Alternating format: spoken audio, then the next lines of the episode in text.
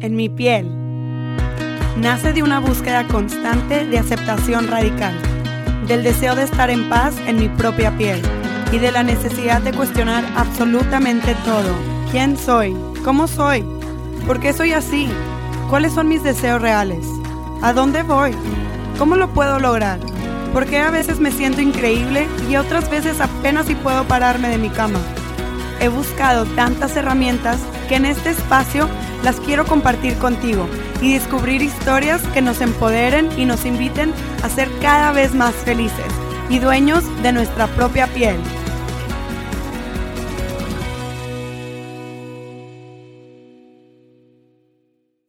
Hola, bienvenidos En mi piel, yo soy Roberta Bárcena, muchas gracias por sintonizarse con la continuación de la temporada especial de Hijas de la Luna. Y creo que este contenido de Hijas de la Luna es muy importante justo para este tiempo de, de esta pandemia, de este nuevo paradigma en el que estamos viviendo. El universo nos ha dado la señal de detenernos, de ir hacia adentro, de convivir con nuestra familia, de ir más despacio y de realmente revalorar todo esto que estamos haciendo, nuestra vida, los sistemas, todo, todo, básicamente revalorar todo. Entonces creo que estas herramientas que Hijas de la Luna está compartiendo aquí en, en mi piel son muy valiosas para este tiempo.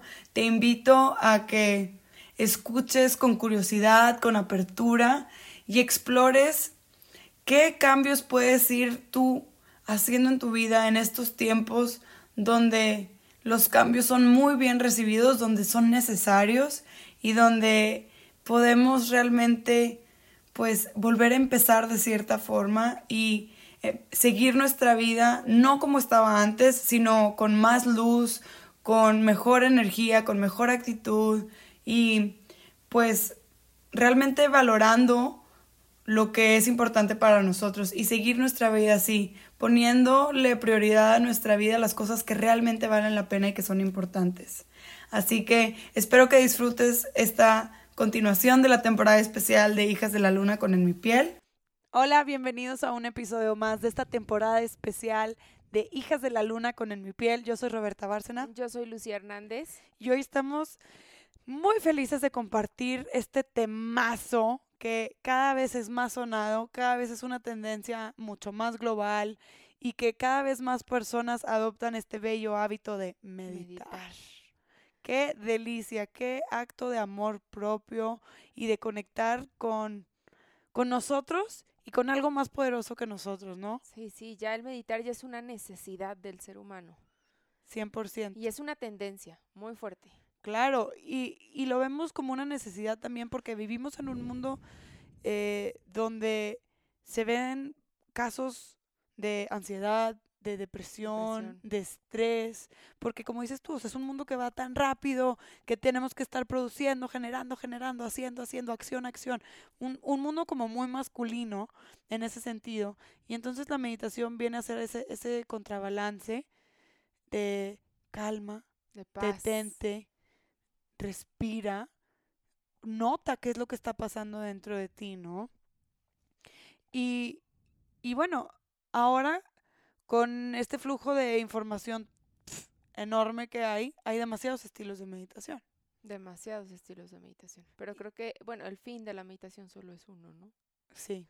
Yo, bueno, yo creo que sí. Sí. Al final del día, el otro día veíamos tú y yo un, una plática hermosa entre un budista y dos yogis. Y cada uno con su diferente lineaje y con el historial de, de, su propia visión de la meditación. Y los tres compartían que al final del día la, la meta de, de los tres, de esos tres lineajes, era, era la misma, ¿no? Y era como conectar con la esencia del universo. Sí. Y esto se escucha muy esotérico y a lo mejor muy vago, y, y, hay, y hay grados, ¿no? En, en, la meditación. Y cada quien la puede practicar como quiere. Y a lo mejor alguien entra a la meditación buscando eso, buscando conectar como con Dios, buscando conectar con el universo, con la energía. Y alguien más entra porque tiene mucho estrés y necesita tranquilizarse, necesita herramientas prácticas como la meditación para que le calmen su sistema nervioso central y puedan llevar una vida más relajada, puedan dormir mejor. O sea, al final del día hay muchas formas por las cuales empezar a practicar la meditación, pero los beneficios al final del día van siendo cada vez más similares, ¿no? Entre más te, te adentres a, a tu propia práctica de meditación. Sí, y aparte yo, yo creo que meditar te ayuda a estar en ti, Totalmente, a conectar contigo, a estar en ti y a estar en paz. sí. O anotar como cuáles son esas fluctuaciones y esos movimientos mentales que no te dejan estar en paz. Sí, Y entonces a la hora de que les pones el foco de la luz y puedes observarlos, empiezan a perder poder. claro. Ya, ya les pones un nombre, Claro. ya sabes qué es, entonces ya como que ese ruido en tu cabeza empieza a detenerse. Sí, se empieza a hacer como menos fuerte Sí, y empieza a afectarte menos. De los beneficios que conocemos comúnmente en la meditación son esos, o sea, te rela- puedes dormir mejor, tu sistema nervioso central se, se relaja, entonces eh, el nivel de la producción de, de cortisona, que es como eso que, que se genera a la hora de tener estrés, también baja. Y ciertas meditaciones activan ciertas glándulas en el cerebro sí. que generan hormonas que nos hacen sentir bien, como la serotonina, este, y, y entonces e- esos cambios físicos en el cuerpo que se generan a través de la meditación, pues son muy positivos para Son nuestro día a día, ¿no? Sí, yo escuchaba un, un, un audiolibro donde plantea esta parte de qué es el cerebro dentro de la meditación, ¿no? Y al meditar, tú lo que estás haciendo es trabajar tu mente, tus pensamientos, que este todo ese ruido que hay en tu cabeza. Y cuando tú comienzas a trabajar todo este ruido mental, todo, todo, empiezas a poner un poco de calma, no a controlar, porque tenemos la idea o la creencia que meditar es poder llegar a tener el control de, de lo que piensas, de lo que sientes, sino que es aprender a fluir con eso que hay dentro de ti, como ya lo decíamos. Y entonces tu mente va entendiendo que tú estás trabajando en eso y tu cerebro va a recibir esas señales. Totalmente. Y me encanta que menciones el control, porque totalmente en el sistema yógico, en la filosofía yógica, la meditación es lo opuesto al control en, el- en su proceso, ¿no? O sea, la meditación en, en yoga es un proceso de construcción donde tú vas perdiendo, entre comillas, el control, porque te vas permitiendo que se vayan disolviendo todas esas etiquetas que tú tienes de ti mismo. No sé, todas Todas. eres mujer, de que- hablando por ejemplo de mí, pues se va disolviendo el hecho de que soy mujer, de que me llamo Roberta, de que soy la mayor de tres hermanos, de que soy maestra de yoga, de que tengo este proyecto que se llama Hijas de la Luna, de que soy podcaster, de que escribo, todas esas cosas que yo hago, que son etiquetas con las cuales yo me identifico a la hora de ir navegando y caminando en este mundo, en el planeta Tierra, se disuelven. Sí. Y eso genera una resistencia horrible, Horrible. porque, como bien mencionas, nosotros tenemos una necesidad de control. La mayoría de los seres humanos batallamos con dejar ir el control. A mí, a mí eso es algo que yo, la verdad, por eso amo meditar. Porque he aprendido o, o me ha dado esa gran herramienta de aprender a fluir Sí. y a no controlar Y a soltar, y a soltar totalmente. y a no sentirme frustrada porque las cosas no salen como yo quiero. ¿no? Es como, fluye, Claro. tranquila. A entender que los tiempos son de Dios, como dicen nuestras abuelas. Sí, los tiempos de Dios son perfectos. Claro, y entonces, pero la misma meditación eh, así es, está hecha justo para que vayamos soltando ese, ese control y, y entonces vamos generando un- un- una armonía más, más tranquila, más sutil con, con nuestra vida, con las cosas que nos van pasando y con, nuestros, con nosotros mismos, con nuestros pensamientos, ¿no? Sí, no aferrarte, ¿no? Porque a veces hay situaciones, si tú estás dentro de una situación que te está, sientes que te está lastimando, sientes que te está doliendo mucho, sientes que la meditación te da las bases para poder ver esas situaciones de otro lado, Claro, porque te sales de la situación. totalmente. Entonces, e- eso es, yo creo que eso es lo más valioso y lo más poderoso que, que, que, que a mí me ha dado meditar, es si estoy en una situación, me doy ese momento y es, y es una progresión, o sea, meditar no es que en la primera meditación vas a obtener un resultado, ¿no? Claro, O sea, es como una progresión, es estar, es, es no soltar, es no tener miedo de todo lo que se viene, de todo lo que se enfrenta dentro de ti, tu cabeza, tus pensamientos, pero te da esa gran herramienta y ese gran valor de poder ver las cosas de afuera. Y qué bueno que mencionas eso, porque en el yoga eso se conoce como el observador, como el testigo. Y es en, en, ese, en ese sentido o en ese rol en el que entramos a la hora de que empezamos a meditar. O sea, justamente empezamos a cultivar ese sentido de, del observador. Y entonces es como te das cuenta que no eres tu pensamiento porque puedes observar y ver tu pensamiento. Y que tu mente también es otra parte de ti. ¿Me explico? Y entonces empiezas a ver como, pues sí, se empieza a deconstruir todo y todo se empieza como a... Es que te empiezas a dar cuenta cuál es ese pensamiento o ese sonido, ese ruido en tu cabeza que más escucha. Claro. Y entonces empiezas a ser consciente qué es lo que te está torturando. Sí. Porque porque en el, en el, en el día a día, en ese ir tan rápido en la vida, sabes que te sientes mal, caray, pero no sabes por qué te sientes mal. Y entonces cuando te das estos momentos en el día para escuchar y entender un poco qué pasa dentro de tu cabeza, te das cuenta qué es lo que te está doliendo, te das cuenta qué es lo que te está poniendo en esta situación o en este círculo. Y es bien bonito poder verlo de afuera, poder abrazarlo, no pasa nada, estás aquí, te abrazo, te acepto pero te dejo ir. Qué delicia. ¿No? Y a mí eso es una cosa que de verdad no lo había experimentado jamás en mi vida hasta que empecé con esta práctica de, la meditación. Qué increíble. Y sí, es verdad. O sea, empezamos a cultivar este observador y empezamos a entender que somos mucho más que nuestros pensamientos, que somos mucho más que nuestro cuerpo y que tenemos la habilidad de observarnos y de vernos y de no envolvernos en ese ruido. Y entonces empezamos a navegar este mundo con más calma. Sí. Claro, porque físicamente estamos generando hormonas positivas como la serotonina, pero aparte porque tenemos una conciencia mucho más abierta, se expande nuestra conciencia, nuestra visión alumbra más campo, ¿no?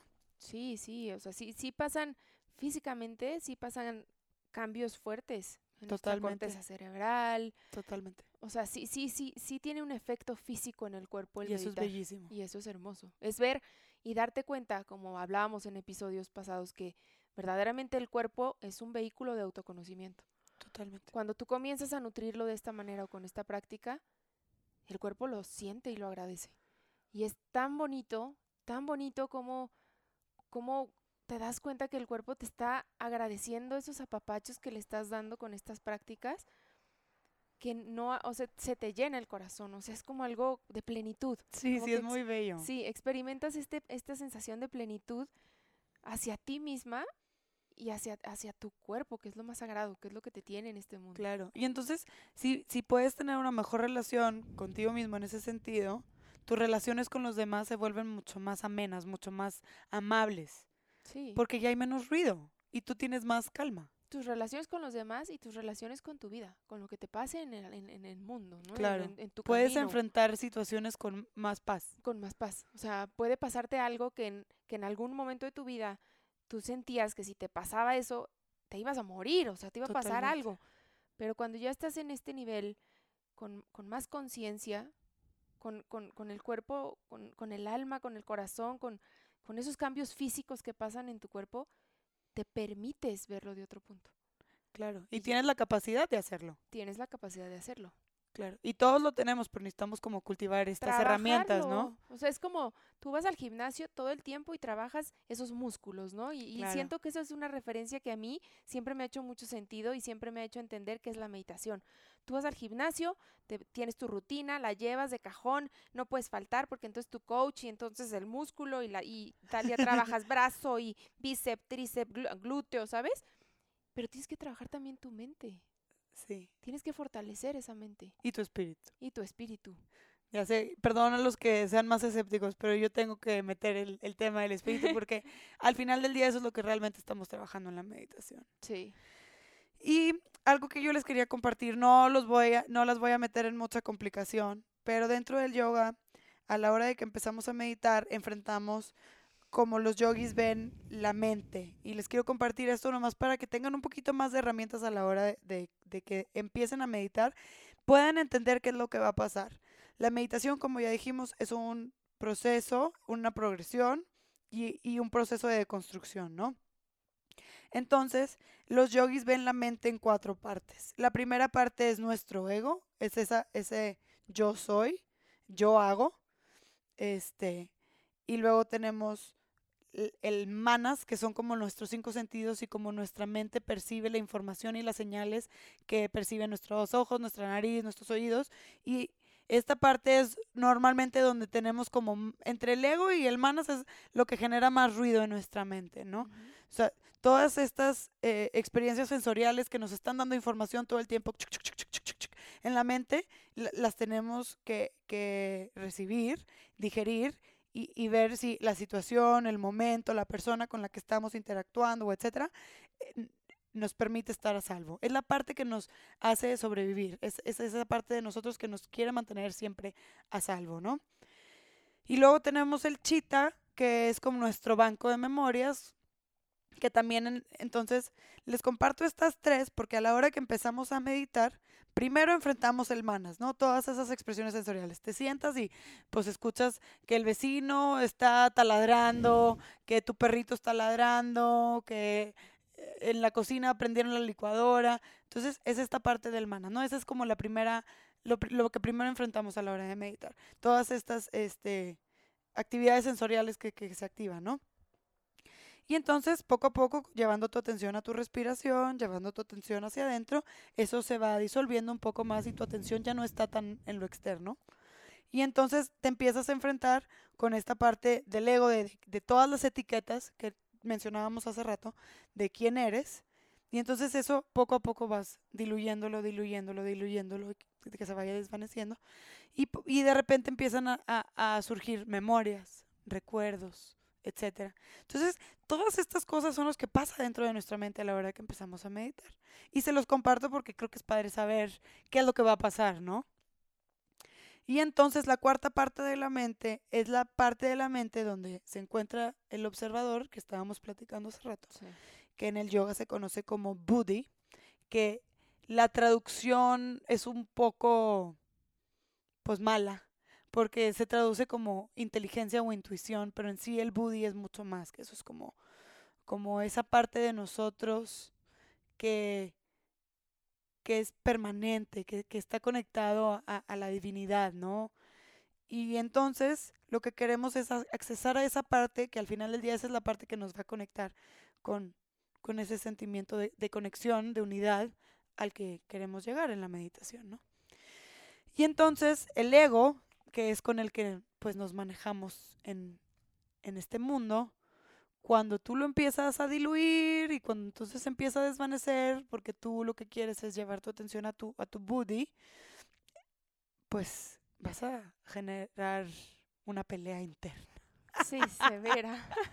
severa. Y entonces es normal y se los comparto para que, para que tengan la tranquilidad de que es normal que al principio, cuando empiezas a meditar, sientas una resistencia enorme, enorme. estratosférica. O sea, te sientes y te sientas y empiezas, no, no, no, es que, no, no, no, yo tengo muchas cosas que hacer. Y la pierna no me deja, no la dejo de mover y entonces no me puedo quedar quieta y estoy muéveme y muéveme. Y, ay, qué distracción, porque entonces el, perro del vecino, porque no se calla y yo que quiero meditar. Y entonces ya, te rindes y te paras y te vas. Desde los elementos, ¿no? Porque cuando tú empiezas en todo este tema de la meditación es, ¿y voy a meditar en banquito? ¿O voy a meditar cómo? ¿O me voy a sentar dónde? ¿O qué voy a hacer? ¿O cómo tengo que estar? ¿Qué posición tiene que estar el cuerpo? es mucha resistencia. Claro, empiezas a poner excusas de todo. De todo. Sí, es que no, no, no hay un cuarto en mi casa así como para meditar. No, no necesitas nada, lo puedes hacer en tu baño, sentado en la taza, o sea, X, no importa. Entonces, les comparto esto para, para que sepan a lo que se van a enfrentar si deciden tomar esta hermosa práctica, ¿no? Y los queremos dejar con tres efectos que tiene la meditación según el, el lineaje de para yoga que es el que yo practico personalmente. Y tres efectos que te va a dar la meditación, aparte de los que ya les compartimos, que nos compartió Lucía, de, cómo funciona el, el cerebro, es, número uno, vas a tener más alegría en tu vida. Sí. Número dos, tu capacidad de manifestar y de materializar tus deseos va a ser mucho más amplia porque entonces a la hora de que tú te, te, sientas y empiezas a conectar con esa esencia tuya, con esa esencia de la que está hecha todas las cosas en este planeta, entonces tu idioma y tu lenguaje con el universo va a ser mucho el mismo. Entonces a la hora de que tú empiezas a generar actividad, es más fácil que tú manifiestes las cosas porque ya ese lenguaje con el universo es el mismo. Es el mismo, es uno mismo. Y al final es vivir sin miedo porque empezamos a probar esta, esta capacidad de, de, de, esa esencia que es infinita y al mismo tiempo de soltar ese control. Entonces, a la hora que nosotros nos permitimos soltar el control, empezamos a vivir con menos miedo. Y eso es hermoso. Dentro de lo que decías de, de la del, del, del, yoga, de lo que es la meditación, el yoga hay algo súper chiquito que les quiero compartir. Dentro del budismo, el meditar o llevar esta práctica a tu vida es volver a tu mente natural. Y eso a mí me encanta. Qué hermoso. Volver a lo que somos. Desaprender y va a haber mucha resistencia, pero es la progresión, como les digo, es poco a poco, es, es bien bonito el camino. Me encanta. Bueno, pues este es nuestro episodio. Vamos a compartirles un mini episodio después de este, donde les vamos a regalar una práctica de meditación, así que no se lo pierdan, pronto lo publicaremos y pues las invitamos, los invitamos a que tomen esta práctica como suya, que busquen el estilo de meditación que más les guste, con el que más se sientan cómodos, cómodas y, y empiecen a, a vivir los frutos de este bello regalo. Sí, disfrútenlo porque lo tenemos dentro, todos. Muchísimas gracias por escucharnos. Esto fue En mi piel con Hijas de la Luna. Nos vemos, nos escuchamos. A la próxima. gracias. Si te gustó este episodio especial de Hijas de la Luna con En mi piel, por favor compártelo. Te invitamos a que te suscribas a nuestro canal en iTunes y en Spotify. Nos puedes encontrar en Instagram en arroba en mi piel podcast y arroba hijas de la luna rayita abajo org.